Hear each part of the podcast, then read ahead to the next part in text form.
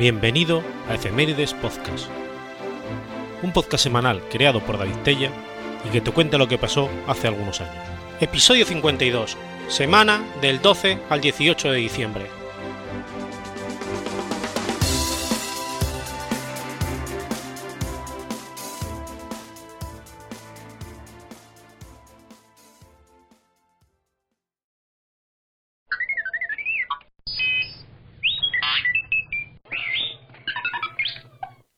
Miércoles 12 de diciembre de 1821.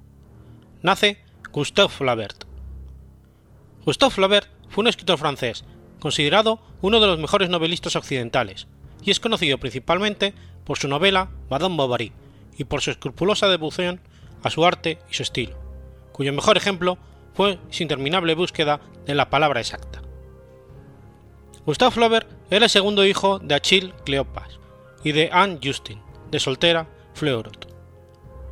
El padre Flaubert, cirujano jefe del hospital de Rouen, sirvió como modelo para el personaje del doctor Lavier en Madame Bovary. Su madre estaba emparentada con algunas de las más antiguas familias de Normandía. El 15 de mayo de 1832 ingresó en el Colegio Real de Rouen, donde cursó octavo grado. Siguió sus estudios en el colegio y el instituto de Rouen sin demasiado entusiasmo. En el colegio era considerado un irresponsable. Sin embargo, se inició en la literatura a la edad de 11 años. Durante el verano de 1836 conoció a Elisa Schlesinger en Troville. Este encuentro le marcó bastante, cosa que reflejó posteriormente en su novela La educación sentimental. Licenciada en el 39, en agosto del 40 superó el examen de bachillerato.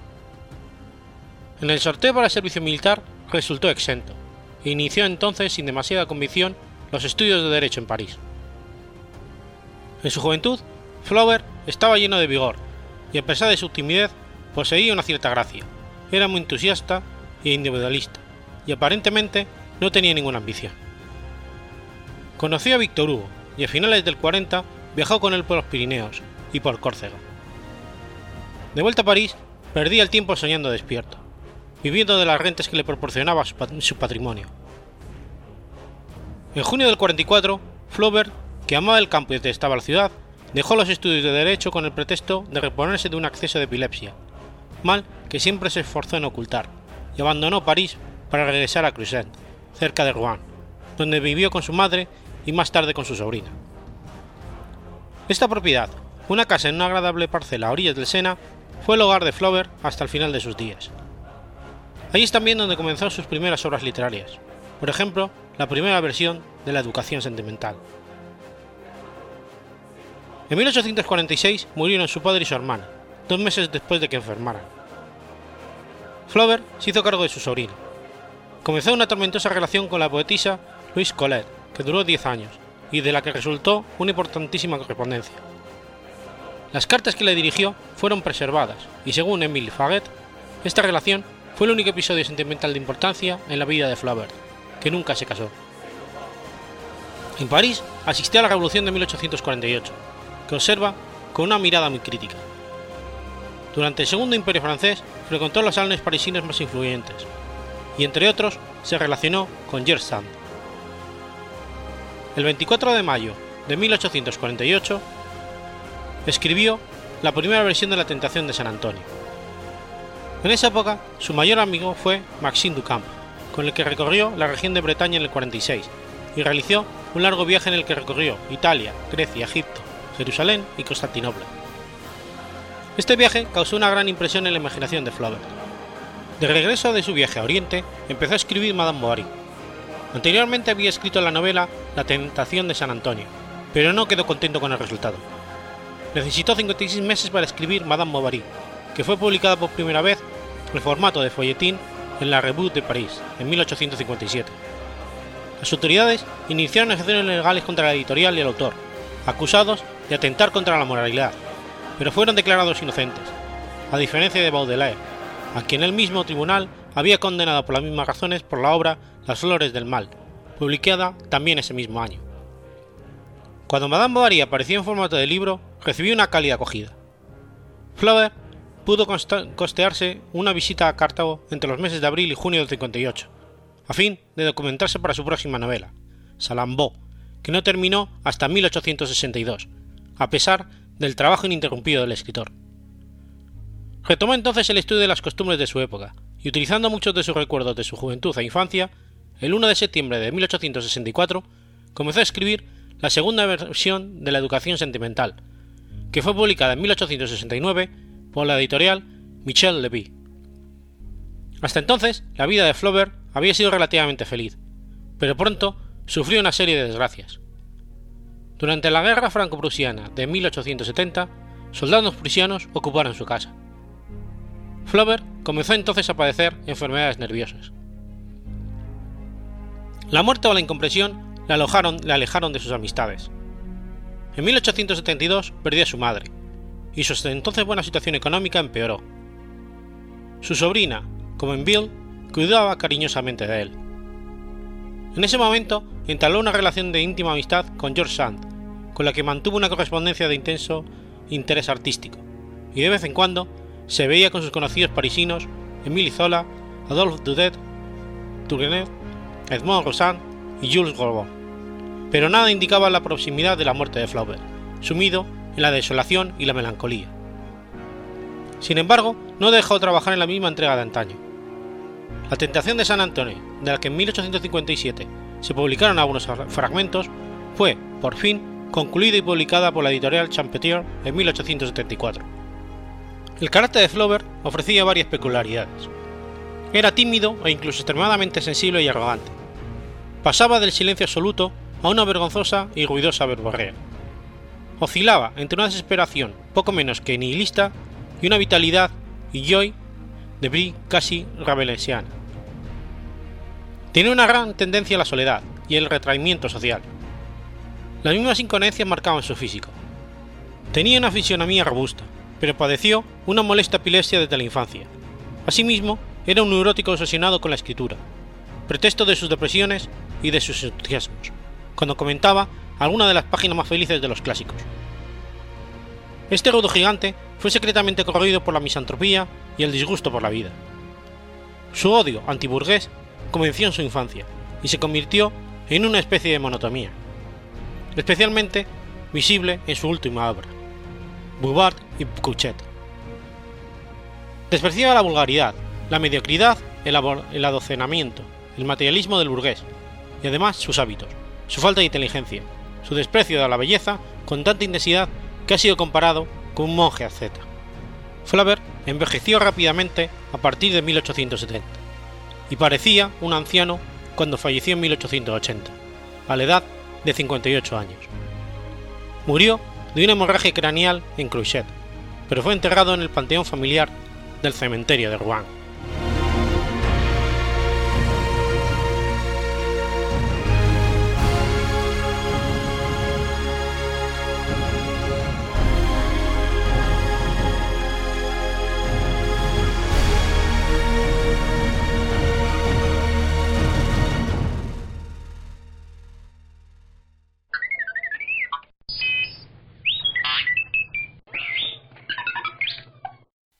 Egipto, sábado 13 de diciembre de 1902.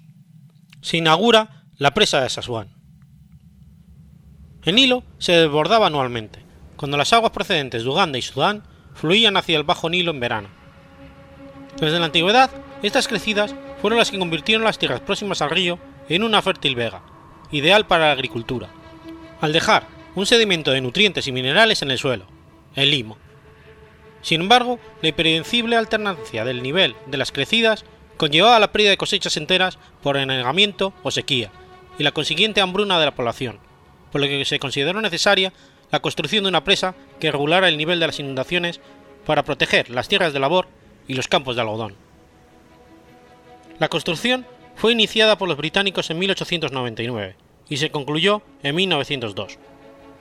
El diseño inicial tenía 1900 metros de largo por 54 metros de alto, y pronto se descubrió que era inadecuado, por lo que se procedió a aumentar su altura en dos fases, de 1907 a 1912 y de 1929 a 1933.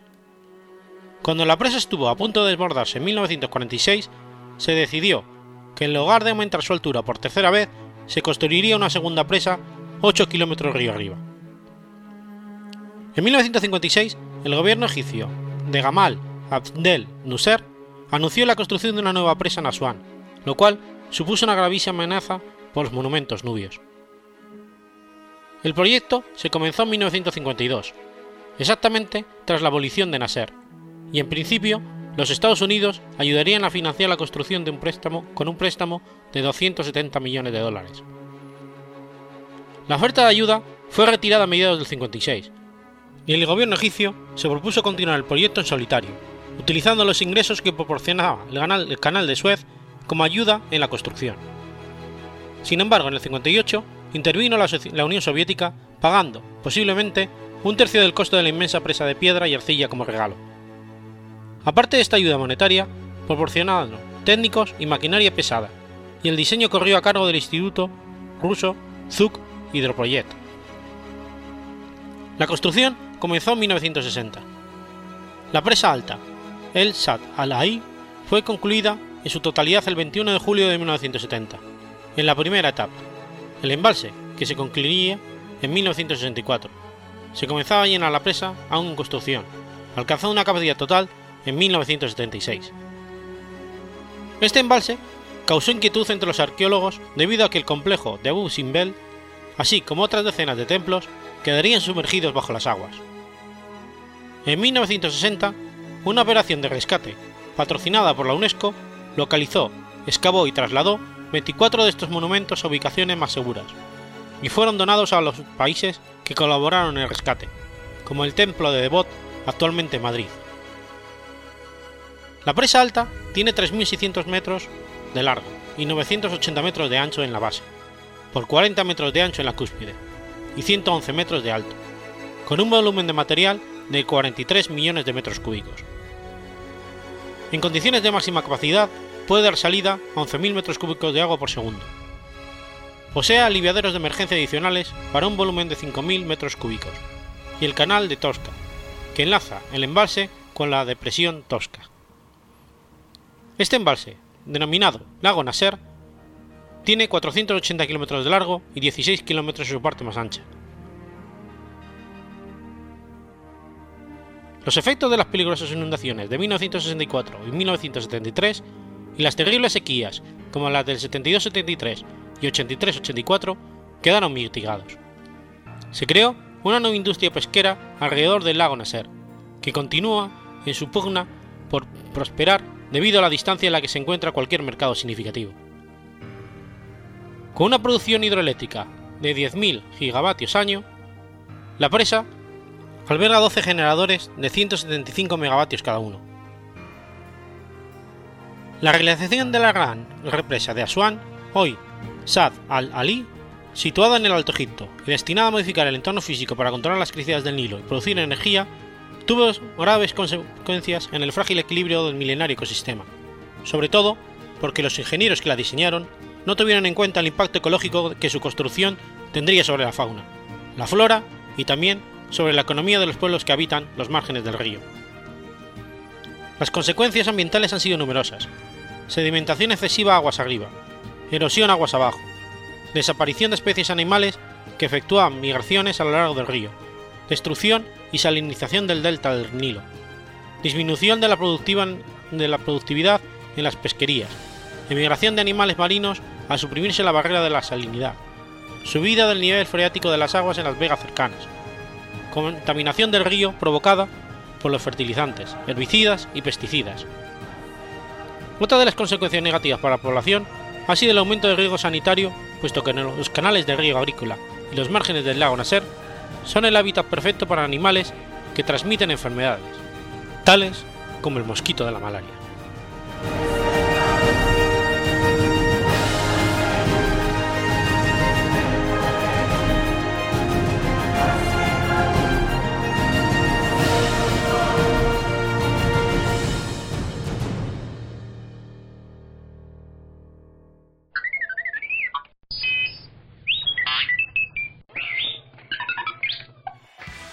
Viernes 14 de diciembre de 1979. La banda británica The Clash lanza su álbum London Calling. The Clash fue una banda británica de punk que estuvo activa desde 1976 y 1986. El grupo fue uno de los más importantes e icónicos de la primera ola del punk originada a finales de los años 70. a diferencia de la mayoría de las bandas punk que se caracterizaban por su simplicidad musical, incorporó reggae, rock, rockabilly, ska, jazz y dub, entre otros variados estilos de su repertorio.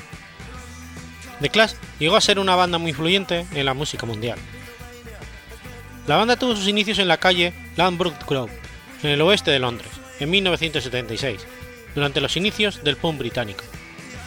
Estaba originalmente formada por Joe Strummer, Mick Jones, Paul Simonon, Kate Leven y Terry Chimes, acreditado en su primer álbum como Tory Crimes, presuntamente por el descontento de los otros miembros con sus ideas políticas.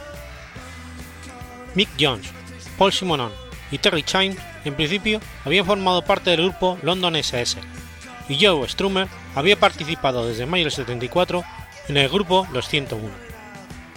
Gracias al consejo del manager de la banda, Bernie Rhodes, los tres primeros reclutaron a Strummer después de verlo con su grupo en una presentación en vivo diciéndole en palabras textuales, Eres bueno, pero tu grupo es una mierda. Leven nunca llegó a grabar con la banda, ya que dejó el grupo antes del lanzamiento del primer disco.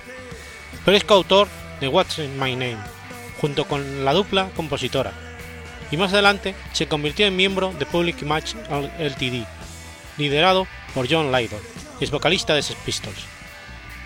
John reconoció años más tarde que fue expulsado del grupo por no asistir a los ensayos. El nombre de Clash fue sugerido por Simonon, después de haber leído la palabra en reiteradas ocasiones en un mismo periódico. El 4 de julio de 1976, Clash tocó por primera vez actuando como soporte de los Sex Pistols, en un recital en Sheffield, donde la banda interpretó los temas Jenny Jones, London's Burning y 1977, mostrando un estilo punk puro con una diversidad musical casi nula. Después del recital, la revista NME publicó una frase que con el tiempo sería famosa.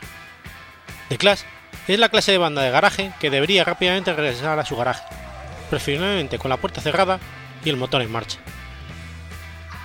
En otoño de ese año, el grupo firmó por un total aproximado de 100.000 libras con la discográfica CBS Records. En noviembre, Chimes decidió dejar el grupo. No obstante, volvería temporalmente unos meses más tarde para grabar el primer álbum de la banda. En diciembre de ese año, y con Rob Harper reemplazando a Chimes en la batería, The Clash se unió a Sex y a Daimler con el desastroso Anarchy Tour, que fue cancelado tras solo 7 conciertos. En el 77, el grupo lanzó su primer sencillo, White Riot, en marzo. Un mes más tarde salió al mercado el primer LP homónimo, The Clash, caracterizado por una crudeza musical y letras políticas, sociales y agresivas. El álbum alcanzó un éxito considerado en el Reino Unido, pero Epic Records, la discográfica responsable de la banda en los Estados Unidos, no lo publicó en primera instancia, ya que lo consideraba demasiado crudo y rudo. Dos años más tarde, y después de que el disco se convirtiera en el más importado de la historia de los Estados Unidos, se emitió una versión modificada del mismo, para dichas tierras, llamada The Clash US. Después del primer disco, Terry Chimes dejó definitivamente el grupo, por diferencias personales con el resto de integrantes, iniciándose así un proceso de búsqueda de batería, que acabó con la incorporación de Topper Hedon en mayo del 77. Año más tarde, Hedon admitió que se había unido al grupo buscando reputación para luego encontrar una banda más prestigiosa donde tocar, pero con el tiempo y al ver el progreso musical de The Clash, decidió quedarse definitivamente. Finalmente, en mayo de ese año, el grupo emprendió su primera gira mundial, junto con Woodcots y The Jam, a la que llamaron White Riot Tour, que incluyó recitales en el Reino Unido, Irlanda, Suecia, Francia y Alemania. Durante la gira y la grabación de su primer álbum, The Clash, comenzó a formarse una imagen conflictiva, siendo arrestados sus miembros por vandalismos y por dispararle a los gorriones que se posaban en su sala de ensayos con rifles de aire. Segundo álbum de la banda, Keep en the Nose Rope, fue producido por Sandy Perlman y contó por primera vez con la participación de Hedon en todos los temas. Tras ver al baterista en acción, el productor quedó sorprendido por su perfección tempística y lo apodó The Human Drum Machine el disco se emitió para el Reino Unido en el 78 y a pesar de que recibió críticas negativas por parte de los expertos, tuvo éxito en el público británico. Su tercer álbum, London Calling, un disco doble vendido al precio de uno por la existencia de la banda, fue emitido también en el 79 y marcó el punto de mayor éxito crítico y de inflexión comercial en los Estados Unidos del grupo. Inicialmente fue visto con recelo por los fanáticos británicos de Clash, ya que los discos dobles estaban asociados con el rock progresivo y no con el punk. London Calling, la banda experimentó con una amplia gama de estilos musicales como el rockabilly americano, el reggae jamaicano, los estilos dub, ska populares en Gran Bretaña. El Lambo es considerado por la crítica como uno de los mejores de la historia del rock y, fue posicionado octavo por la revista Rolling Stone en su lista de los 500 mejores álbumes de todos los tiempos. Primero en su lista de los mejores álbumes de los 80, cuarto por la revista Q en la lista de los 100 mejores álbumes británicos de la historia. El estilo de las letras de la portada de, London Calling es un homenaje al primer disco de Elvis Presley, mientras que la foto usada muestra a Paul Simonon golpeando contra el suelo su defectuoso bajo en un show de Nueva York de ese mismo año. Según Simonon, que en un principio no quería que se usase la foto para la tapa del álbum, fue la única vez que rompió un instrumento en el escenario. Irónicamente, el tema más exitoso del disco, Train in the Vine, Stand By Me, que llegó al número 23 en las listas estadounidenses, no había sido incluido en el principio en London Calling, ya que la banda tenía pensado emitirlo como flexidisc en la revista NME. Sin embargo, en el último momento, y por decisión de Mick Jones, fue agregado como pista oculta. Más tarde, hacia finales de los 80, The Clash lanzó un álbum triple al que llamaron Sandinista, nombre utilizado para hacer referencia al Frente Sandinista de Liberación Nacional de Nicaragua. Una vez más, los miembros insistieron en que se vendiera al precio de uno, pagando con sus propios bolsillos la diferencia al resignar parte de, sus ganancias. Sandinista mostró una variedad de estilos aún más amplia y experimental que London Calling, y se encontró con reacciones diversas por parte de los críticos y de los seguidores. Durante estos años, las tensiones y los conflictos dentro de la banda comenzaron a crear rumores de separación. Las giras, la fama y la constante convivencia no daban descanso, develando ciertas asperezas en el seno del grupo. Sin embargo, The Clash se las arregló para grabar más y de esta manera emitir su álbum de mayor número de ventas de alrededor del mundo, Combat Rock. Tras Combat Rock, The Clash comenzó lentamente a desintegrarse. Tupper empezó a sentir el cansancio de las desgastadas giras y se vio obligado a tomar un descanso. Durante el receso, en una insólita actitud de la banda, se dio a conocer la expulsión del batería bajo la acusación de una relación adictiva con la heroína. Sin embargo, el manager de la banda, Bernie Roth, ocultó la relación real atribuyendo a diferencias políticas. El batería original de The Clash, Terry Chimes, regresó para los próximos meses. La problemática también se evidenció en el conflicto que surgió entre Jones y Strummer, a pesar de que existía la creencia de que Bernie Roth fue quien creó la fricción entre ambos para obligar a Jones, a quien consideraba arrogante, a dejar la banda. Durante años, a pesar de continuar haciendo giras y actuar como soporte de The Who en la de 1982, los miembros mantuvieron una relación distante. De hecho, las fechas originales de la gira británica para Combat Rock se cancelaron porque Strummer desapareció poco antes del comienzo de los shows sin previo aviso. Chimes dejó la banda después de la gira de Combat Rock realizada durante los años 82 y 83, convencido de que las peleas internas harían separarse en breve. En el 83, y tras una larga búsqueda por una nueva batería, Peter Howard fue elegido para tocar con el trío. Ese mismo año, The Clash tocó en el Festival de San Bernardino, California, donde fue, junto a David Bowie y Van Halen, una de las bandas principales. Con aproximadamente 500.000 personas presenciando el show, Dicha presentación en vivo fue por mucho la de más concurrencia de la historia de la banda. Sumando a esto, esa fue la última presencia de Jones con The Clash. En septiembre del 83, Stromer y Simonon, apoyados por Rhodes, apartaron a Mick Jones del grupo argumentando que se encontraban descontentos con su comportamiento problemático, sus diferentes aspiraciones musicales y su, ceguera por el estrellato. Después de una serie de deducciones, la banda anunció que Nick Shepard y Vincent White serían los nuevos guitarristas. Howard continuó siendo la batería, a pesar de que se especuló que pudiera hacerlo Hedon o Chains para reemplazarlo. En enero del 84, The Clash comenzó a tocar en vivo nuevamente en una gira autofinanciada para exhibir su nuevo material, a la que llamaron Out of Control Tour. La gira duró desde el invierno hasta comienzos del verano de ese año. En un show en diciembre anunciaron que a finales del año lanzarían su nuevo álbum. Las sesiones de grabación para Cut of the Trap fueron caóticas. En Bernie Road y Strummer trabajando separados del resto de los miembros en Múnich, Alemania. La mayoría de las partes fueron grabadas por diferentes músicos en sesiones de grabación, mientras que Sephard y White solo viajaron para llenar algunas partes de guitarra. Luego de luchar con Roth por el control de la banda, Strummer declinó su participación en el proyecto, regresando a Londres poco después. Poco después de un show en Atenas, Strummer viajó a España para aclarar sus ideas con respecto al futuro.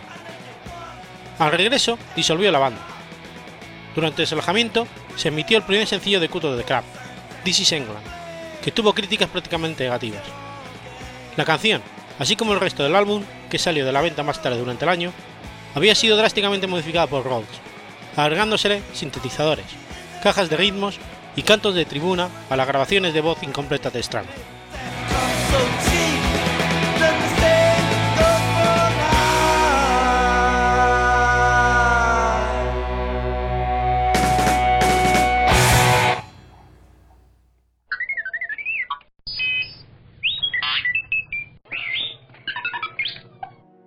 Martes 15 de diciembre de 1891. James Naismith crea el baloncesto. Naismith nació en 1861 en el pueblo canadiense de Almonte, hoy en día parte de Mississippi Mills, en la provincia de Ontario. Su padre, John Naismith, había emigrado desde Escocia de Canadá con 14 años y vivía hasta los 18 años en la granja de su tío. En 1858 se casó con Margaret y construyó el futuro hogar de su familia en una pequeña parcela de terreno que le regaló su suegro. El 6 de noviembre de ese año, Margaret dio luz a Annie. James nació exactamente tres años después, y Robert vino a este mundo en 1866. Muy pronto, sin embargo, los tres hermanos quedaron huérfanos, pues en 1870 los padres fallecieron de fiebres tifoideas y fueron a vivir con su abuela materna y su tío Peter Young, todavía soltero. Su nuevo hogar estaba a mitad de camino entre Venice Corner, donde recibió su educación primaria, y Almonte, donde comenzó su enseñanza secundaria. La distancia desde su casa era aproximadamente la misma, unos 4 kilómetros, que recorría a pie pero en sentidos opuestos. Además de asistir al colegio y ayudar a su tío en las tareas del campo, su oficio infantil, su ocio infantil, se dedicó a los juegos habituales de la época, uno de ellos era el llamado Duck on the Road. Aunaba puntería, velocidad, fomentaba la colaboración entre los miembros de un equipo y evitaba la violencia derivada de patadas, placajes y puñetazos que se producían en otros. Nesmith abandonó el instituto durante su segundo año para trabajar a tiempo completo en la granja y como leñador en los inviernos, cuando había menos trabajo en casa, e incluso trató de alistarse en la policía montada del noreste, aunque fue rechazado por ser demasiado joven. Finalmente, influido por su tío, retomó los estudios a los 19 años, edad a la que la mayoría de los jóvenes ya había terminado la educación secundaria. Un problema añadido fue que la dirección del instituto le obligó a repetir el primer curso que ya tenía aprobado, por lo que tuvo que ir a clase con niños de 14 años. Sin embargo, gracias a su tenacidad y esfuerzo, consiguió aprobar los cuatro cursos en dos años. Ese mismo año, en 1883, superó las pruebas de ingreso en la Universidad McGill.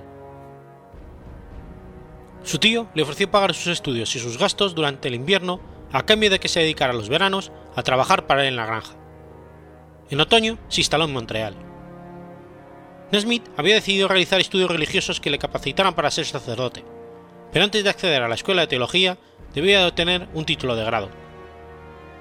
Fueron durante esos años en Montreal en los que conoció la educación física a través de Frederick Barham, director del programa atlético de McGill, figura legendaria del deporte universitario canadiense. Nesmith se dedicó con notable éxito a todo tipo de actividades deportivas, destacando en fútbol canadiense, lacrosse, fútbol, gimnasia y boxeo. En dos ocasiones recibió la medalla Wisted como reconocimiento al mejor atleta de la universidad. Durante las vacaciones de Navidad del 84, Nesmith vivió otra tragedia familiar. Su hermano Robert, Robbie, de 18 años, enfermó el día de Nochevieja y se acostó con un espantoso dolor de estómago. A la mañana siguiente, Robbie murió de apendicitis. El 30 de abril de 1887, Nesmith recibió su título de grado, gracias al cual pudo matricularse en el Presbyterian College, adscrito a la Universidad de McGill. Además de comenzar sus estudios sacerdotales, ese mismo año obtuvo una plaza de instructor de gimnasia a tiempo parcial, y enseguida se convirtió en uno de los profesores de atletismo más reputados de la universidad. En 1890 murió Frederick Barhum y se le ofreció su plaza de director de educación física, trabajo que desempeñó hasta 1891 y para el que le designó como su asistente a Robert Tate McKeith, su amigo de la infancia. La dedicación y el esfuerzo que prodigaba en sus tareas y aficiones deportivas no constituían un obstáculo para culminar con éxito sus estudios en el seminario. El mismo año que ocupó el puesto de, ben, de Barjum, terminó el curso como segundo de su clase, lo que le supuso como recompensa una beca de 50 dólares. Sin embargo, tanto sus profesores como sus familiares consideraban inapropiado para, su, un futuro clérigo su afición desmesurada por el atletismo. Meditó mucho su decisión y pidió consejo a familiares y amigos y profesores. Terminó su estudio de teología y obtuvo un grado el 18 de abril de 1890. Cumplido dicho requisito, ya podía aspirar a ser nombrado pastor de una comunidad. Sin embargo, dedicó los meses de verano a visitar varios centros de la YMCA en Canadá y Estados Unidos, y terminó su periplo siendo contratado como profesor de educación física en el centro que dicha asociación tenía en Springfield, donde realizó también una maestría. Finalmente, decidió que su objetivo en la vida iba a consistir en procurar una mejor educación para los jóvenes, su trabajo podría ser más efectivo y alcanzar a un mayor número de personas dedicándose a la educación física que siendo de una, de una parroquia. Durante la primavera y el verano del noreste de Norteamérica no había ningún problema para jugar al fútbol, al béisbol o practicar atletismo. Sin embargo, cuando llegaba el invierno, los jóvenes deportistas no tenían más opciones, si querían mantenerse en forma, que entrenarse a cubierto. El problema consistía en que la gimnasia, la calistenia y otros ejercicios similares le resultaban aburridos. Nesmith se mudó a la Universidad de Kansas en el 1898, continuando sus estudios en Denver, convirtiéndose en profesor y el primer entrenador de baloncesto en una escuela. Dejó un gran legado como entrenador en la historia de este deporte. Dirigió a Forrest Fogg Allen, quien luego se convertiría en uno de los entrenadores más ganadores en la historia del baloncesto universitario de los Estados Unidos, y su sucesor en Kansas. Fogg Allen fue entrenador de Dana Smith y Adolf Rupp, los dos entrenadores más ganadores en la historia del baloncesto universitario masculino. Adolf Rupp fue a su vez entrenador de Pat Riley, uno de los ganadores en la historia de la NBA, poseedor de cinco campeonatos. Dan Smith fue entrenador miembro del Salón de la Fama Larry Brown y del famoso jugador Michael Jordan. A finales de los años 1930, Smith tuvo un desempeño destacado en la formación de la National Association of Intercollege Basketball, que más tarde se convertiría en la National Association of Intercollege Athletics. En agosto de 1936, durante los Juegos Olímpicos de Berlín, fue nombrado presidente honorario de la FIBA. El 28 de noviembre de 1938 murió a causa de una hemorragia cerebral, en Lawrence. Está enterrado junto a su primera esposa. En esta ciudad, cuna de la Universidad de Kansas, donde él fue entrenador y profesor de baloncesto. Ha sido honrado muchas veces en Estados Unidos, Canadá y otros países. El 17 de febrero de 1968 abrió sus puertas el Naismith Memorial Basketball Hall of Fame, nombrado en su honor en Springfield.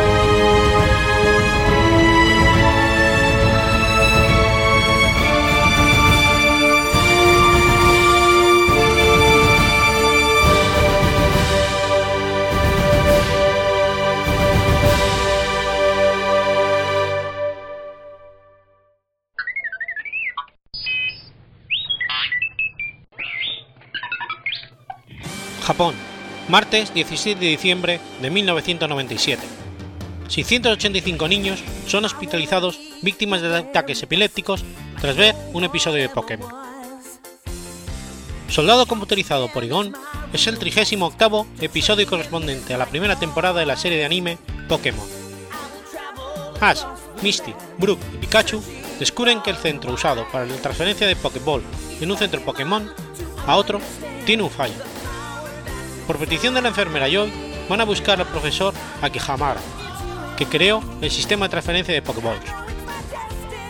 Akihabara les dice que el equipo Rocket robó su prototipo de Porygon, un Pokémon computerizado que puede asistir en el ciberespacio, y lo usan para robar a los Pokémon de los entrenadores dentro del sistema de computadoras. Entonces les envía al sistema para detener a los villanos con su segundo Porygon. Porygon es capaz de derrotar al Pokémon del equipo Rocket, pero la enfermera Joy, al tanto de la situación, envía una vacuna al sistema para combatir lo que ella piensa que es un virus. Pikachu usa un ataque de Impactrueno contra la vacuna, y el grupo, así como el equipo Rocket, escapan del ordenador. El episodio se emitió en Japón el 16 de diciembre del 97. El episodio, transmitido en más de 37 estaciones de televisión los martes por la noche, obtuvo los más altos índices de ranking de su espacio horario, con casi 4,6 millones de hogares viéndolo. Alrededor del minuto 20 hay una escena en la que Pikachu detiene algunos cohetes con su ataque de impactrueno, que causa una explosión enorme que ilumina la pantalla con luces rojas y azules. Aunque hay partes similares en el resto de los episodios, con destellos azules y rojos, usando una técnica de anime llamada Paka Paka, para el episodio en cuestión, esta escena fue extremadamente intensa. Estos destellos fueron totalmente brillantes, con papadeos con un ratio de 12 Hz, por aproximadamente 4 segundos, en casi toda la pantalla. Después, por 2 segundos, abarcando toda la pantalla. En este punto, los televidentes comenzaron a quejarse de visión borrosa, dolores de cabeza, mareos y náuseas. Unos pocos tuvieron convulsiones, ceguera y pérdida de la conciencia. La Agencia contra Incendios de Japón realizó un informe con un total de 685 víctimas, que fueron llevados al hospital. Aunque muchas de las víctimas se recuperaron en ambulancia, se ingresaron a más de 150. Dos personas permanecieron hospitalizadas durante más de dos semanas. El suceso se repitió después de que un informativo que transmitiera imágenes de las escenas del episodio. Se descubrió que el cambio rápido entre el rojo y el azul en la escena generaba ataques de epilepsia fotosensitiva en la que estímulos visuales, como las luces destellando, podían causar alteraciones en la conciencia. Aunque los científicos sabían que aproximadamente una de cada 4.000 personas son susceptibles a este tipo de ataque, el número de personas afectadas no tuvo precedentes. Solo una pequeña fracción de los 685 niños afectados fueron diagnosticados con epilepsia fotosensitiva. Estudios realizados demostraron que 5 del 10% de los espectadores de Pokémon tenían síntomas leves por lo que no tenían la necesidad de tratamiento hospitalitario. 12.000 niños mostraron síntomas leves de la enfermedad, sin embargo, se asemeja mucho a una histeria colectiva, que presenta una fuerte convulsión. Tres años después del incidente, un nuevo estudio reveló que 103 de todos los afectados no tenían más convulsiones. La noticia del incidente se extendió rápidamente por todo Japón. Al día siguiente, TV Tokio, cadena de televisión que emitió el episodio, pidió disculpas al pueblo japonés y como muestra de ello, suspendió la serie y anunció que se lleva a cabo una investigación sobre la causa de las convulsiones. Los oficiales de policía de Atago, por petición de la Agencia Nacional de Policía de Japón, preguntaron a los productores de la serie sobre el contenido y proceso de producción de esta. El Ministerio de Salud y Bienestar Social realizó una reunión de emergencia para discutir el caso con expertos y recabar información de los hospitales. Como consecuencia, la bolsa de valores de Tokio y las acciones de Nintendo bajaron a 400 yens, casi el 5%, a causa de las noticias. En una conferencia de prensa realizada el día después de la emisión del episodio, en la que el entonces presidente de Nintendo, Hiroshi Yamauchi, dijo que la compañía no era responsable del incidente, ya que los videojuegos originales de Pokémon para consola portátil Game Boy fueron producidos en blanco y negro. Tras la transmisión del episodio, se censuraron las emisiones de Pokémon durante cuatro meses, hasta abril de 1998, cambiando los días de emisión de martes a jueves. En el opening también se efectuaron algunos cambios. Se mostraron pantallas negras que muestran a varios Pokémon en foco. Antes del incidente, el opening constaba de una imagen del Pokémon por pantalla. A partir de este episodio se impusieron ciertas reglas a las cadenas televisivas para la emisión de serie, como por ejemplo, las imágenes parpadeantes no deben brillar más de tres veces por segundo. Las imágenes parpadeantes no deben durar más de dos segundos en pantalla. Los círculos concéntricos y demás juegos visuales no deben ocupar todo el espacio de la pantalla. Después del incidente, este episodio no se ha vuelto a retransmitir en ninguna parte del mundo.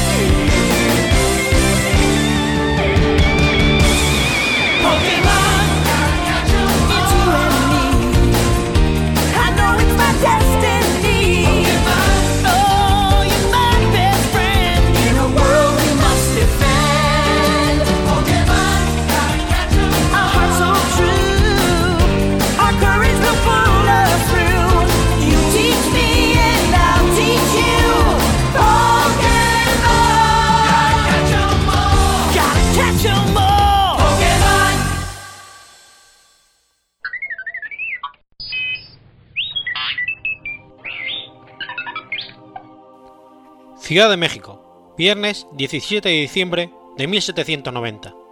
Se descubre la Piedra del Sol, mal llamada calendario azteca. La Piedra del Sol es un disco monolítico de basalto de olivino con inscripciones alusivas a la cosmogonía mexicana y a los cultos solares. Es común e incorrectamente llamada calendario azteca. Las interpretaciones sobre la función y el significado de este monolito son diversas desde especialistas desde su redescubrimiento en el siglo XVIII. Mide 3,60 metros de diámetro, 122 centímetros de grosor y pesa más de 24 toneladas. Dentro de este monolito están descritos los movimientos de los astros y algunos ciclos en donde los meses duran 20 días, los años 18 meses y los siglos 52 años, los cuales se renovaban. La escultura tiene un estado de conservación estable, pero sin embargo su coloración original se perdió por los siglos de exposición al aire libre, y la parte central presenta daños por múltiples impactos de bala, los cuales han desfigurado el rostro central. El monolito fue tallado en el periodo posclásico mesoamericano, entre los años 1250 y 1521 después de Cristo. No existen indicios claros sobre el año exacto de la talla, la autoría y la finalidad. Sin embargo, existen ciertas referencias a la construcción de un enorme bloque de piedra por los mexicas en su última etapa de esplendor. Según Diego Durán, el Huey Tlatlanochi Asayacala también estaba ocupado por labrar la piedra famosa y grande, muy labrada, donde estaban esculpidas las figuras de los meses y años, días, 21 y semanas. Por su parte, Juan de Torquemada describió en su monarquía indiana cómo Montezuma ordenó que trajeran una gran roca desde Tenatitla, hoy San Ángel, hasta Tenochtitlán, pero en el camino cayó en el puente del barrio de Choloco. La roca madre de la que fue extraído el monolito proviene del volcán Xicle y pudo ser obtenida de San Ángel o Xochimilco. El geólogo Ezequiel Ordóñez, en 1893, determinó tal origen y la dictaminó como basalto de olivino. Probablemente fue arrastrada por miles de personas desde un máximo de 22 kilómetros hasta el centro de México, Tenochtitlán. Tras la conquista, el monolito fue trasladado hacia el exterior del Templo Mayor, hasta el oeste del entonces Palacio Virreinal y la acequia real, en donde permaneció descubierta, con el relieve hacia arriba durante muchos años. Según el mismo Durán, fue durante el cargo de Alonso de Montúfar, cuando, como arzobispo, cuando él ordenó enterrar la piedra del sol para que se perdiese la memoria del antiguo sacrificio que allí se hacía.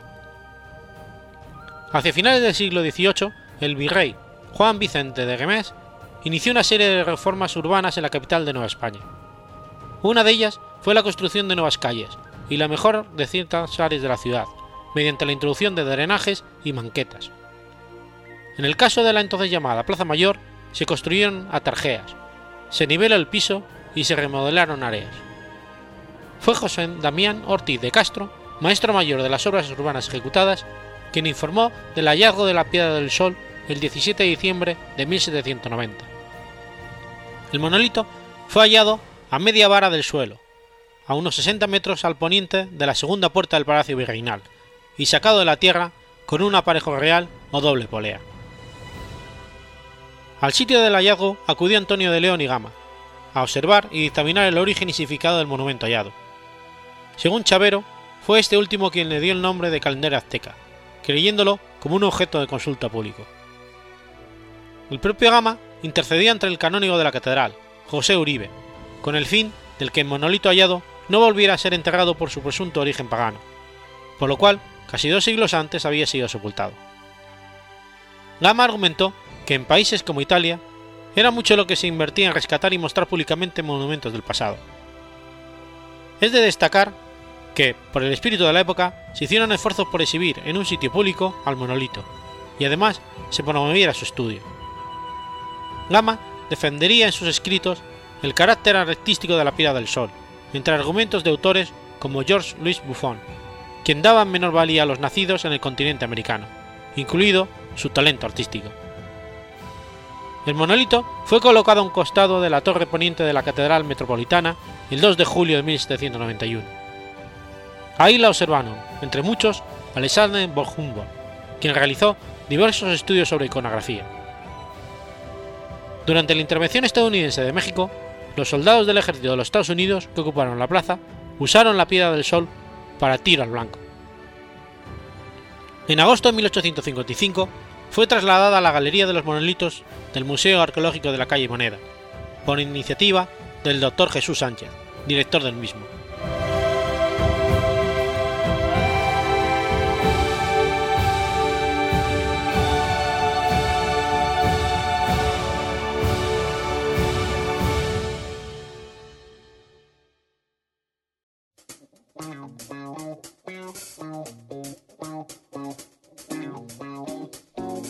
¿Conoces la Asociación de Escuchas de Podcasting?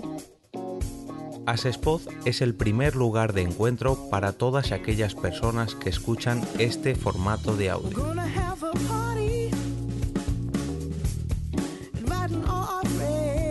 Compartimos, comentamos y escuchamos una gran cantidad de podcasts, pero seguro que no los conocemos todos. Nos falta este que estás escuchando ahora mismo.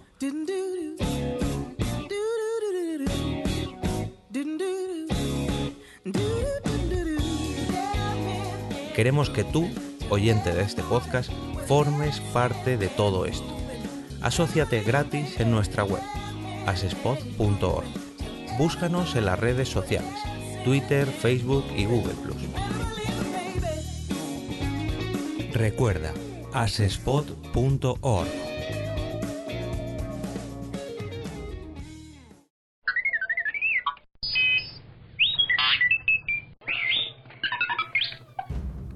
Cádiz, viernes 18 de diciembre de 1812.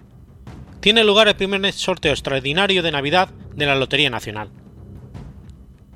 El sorteo extraordinario de Navidad, también conocido como sorteo o Lotería de Navidad, es uno de los sorteos de lotería más populares que se celebran en España cada 22 de diciembre y que tiene lugar generalmente en el Salón de Sorteos de Lotería y Apuestas del Estado, en Madrid.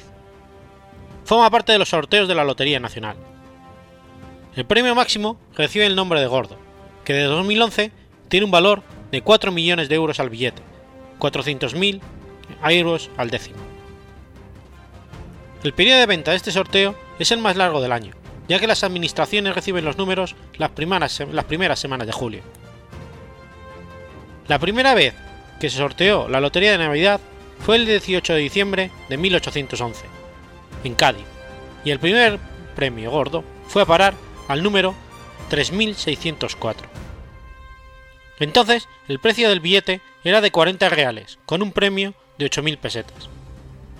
La primera vez que se le llamó sorteo de Navidad fue el 23 de diciembre de 1892 y sustituyó a la leyenda de prósperos de premios, aunque no figuró impresa en los boletos hasta la Navidad de 1897. Hoy en día los sorteos extraordinarios, que se celebran todos los años el 22 de diciembre, es el más importante y popular de todos los sorteos de lotería realizados en España. Los boletos reciben el nombre de décimos, porque el apostante juega la décima parte del importe del billete. de cada número se emite en series, es decir, cada billete tiene su número de serie. Desde los años 2005 a 2010 participaban 85.000 números, emitidos desde el número 00000 al 84.999. En 2009 y 2010 se han emitido 195 series de cada número. Puesto que el precio de cada décimo es de 20 euros, el precio de un número completo es de 40.000 euros. Desde 2011 participan 100.000 números, desde el 0 hasta el 99.999. El total de la emisión asciende a, 32.000 a 3.200 millones de euros, y la cantidad que se estima a premios alcanza los 2.240 millones. El 30% restante se destina al pago de comisiones a los puntos de venta, gastos de administración y el resto al Tesoro Público. En total se premian 24.486.400 décimos en el sorteo. Desde 2011 se introducen 1.807 bolas en el bombo de premios. Un día antes del sorteo de Navidad se examinan las bolas del sorteo con los números y premios de forma pública. Además de ser contadas, cualquiera de los asistentes pueden examinarlas a título personal. Las bolas del bombo son de boj, una madera ligera y resistente. Hay que destacar que el peso de las bolas es exactamente igual entre ellas. Hay quien afirma que algunas bolas pesan más al tener más pintura, y por lo tanto es más probable que estén por la parte baja del bombo. Pero lo cierto es que los números están grabados a láser, por lo cual no hay peso de pintura. Finalizado el recuento, se desaloja el salón y se aseguran con cerrojos interiores todos los accesos, a excepción de la puerta del estrado, cuyas llaves quedan en poder de tres personas diferentes, una vez cerrada y precintada. El salón se abre a las 8 del día 22 de diciembre, permitiéndose la entrada a los espectadores, sin más limitación que el aforo de la sala. A las ocho y media se construye la junta que preside y autoriza el sorteo. Posteriormente, después de ser mostradas al público, las bolas son transportadas mecánicamente en la tolva, un recipiente utilizado para transportar las bolas hasta los bombos. Desde el sorteo del 2011, el número de bolas del sorteo son hasta el 99.999, por lo cual son necesarios dos tolos para introducir los números en el bombo. Por último, los bombos son cerrados y una señal del presidente se voltean simultáneamente. En torno a las 9 y cuarto empieza el sorteo previamente dicho. Un niño del colegio de San Ildefonso está en una bola del bombo de los números y otro, a la vez, una de la de los premios, siendo cantadas ambas por otros dos que insertan las bolas en los alambres dispuestos a tal efecto. Los bombos solo giran cuando se llena el alambre. Estos alambres se reúnen en una tabla, hasta contener 200 bolas de cada clase, siendo cerradas debidamente delante de la mesa de la Junta con la conformidad del presidente y el interventor.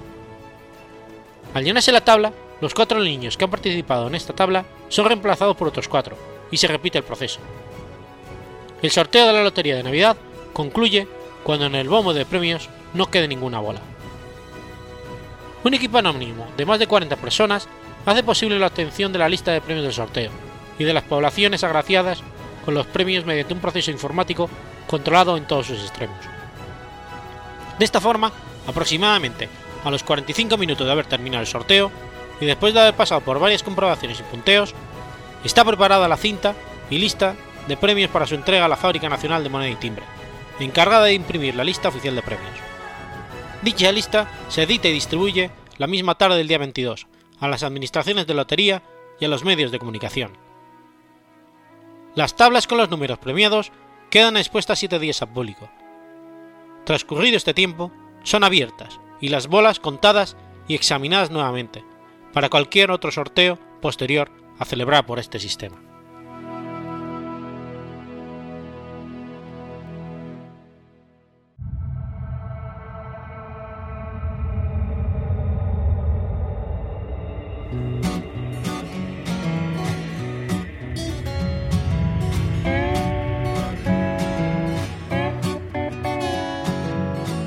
¿Sabías que existe una asociación donde damos voz a los podcasts? La asociación Podcast nace con el propósito de aunar intereses relacionados con el podcasting ofreciendo formación, soporte y una mesa de debate sobre el podcasting, no solo en España, sino también en toda Hispanoamérica. Entre nuestros proyectos destacan nuestro libro colaborativo, la organización de diferentes eventos relacionados con el podcasting como las jornadas de podcasting, los premios de la Asociación Podcast y Radio Podcastellano. Para formar parte de la comunidad, recibir información de eventos y estar al tanto de lo que ocurre, solo tienes que entrar en asociacionpodcast.es y hacerte socio o simpatizante. Ahora es tu oportunidad de formar parte de esta gran comunidad asociacionpodcast.es. Si lo prefieres, puedes escribirnos a info@asociacionpodcast.es y responderemos todas tus dudas. También puedes seguirnos en Twitter con el usuario AsociaPodcast. Ya seas podcaster u oyente, súbete al podcasting.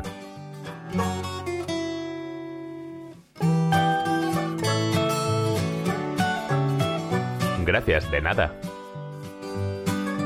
Súbete al podcasting.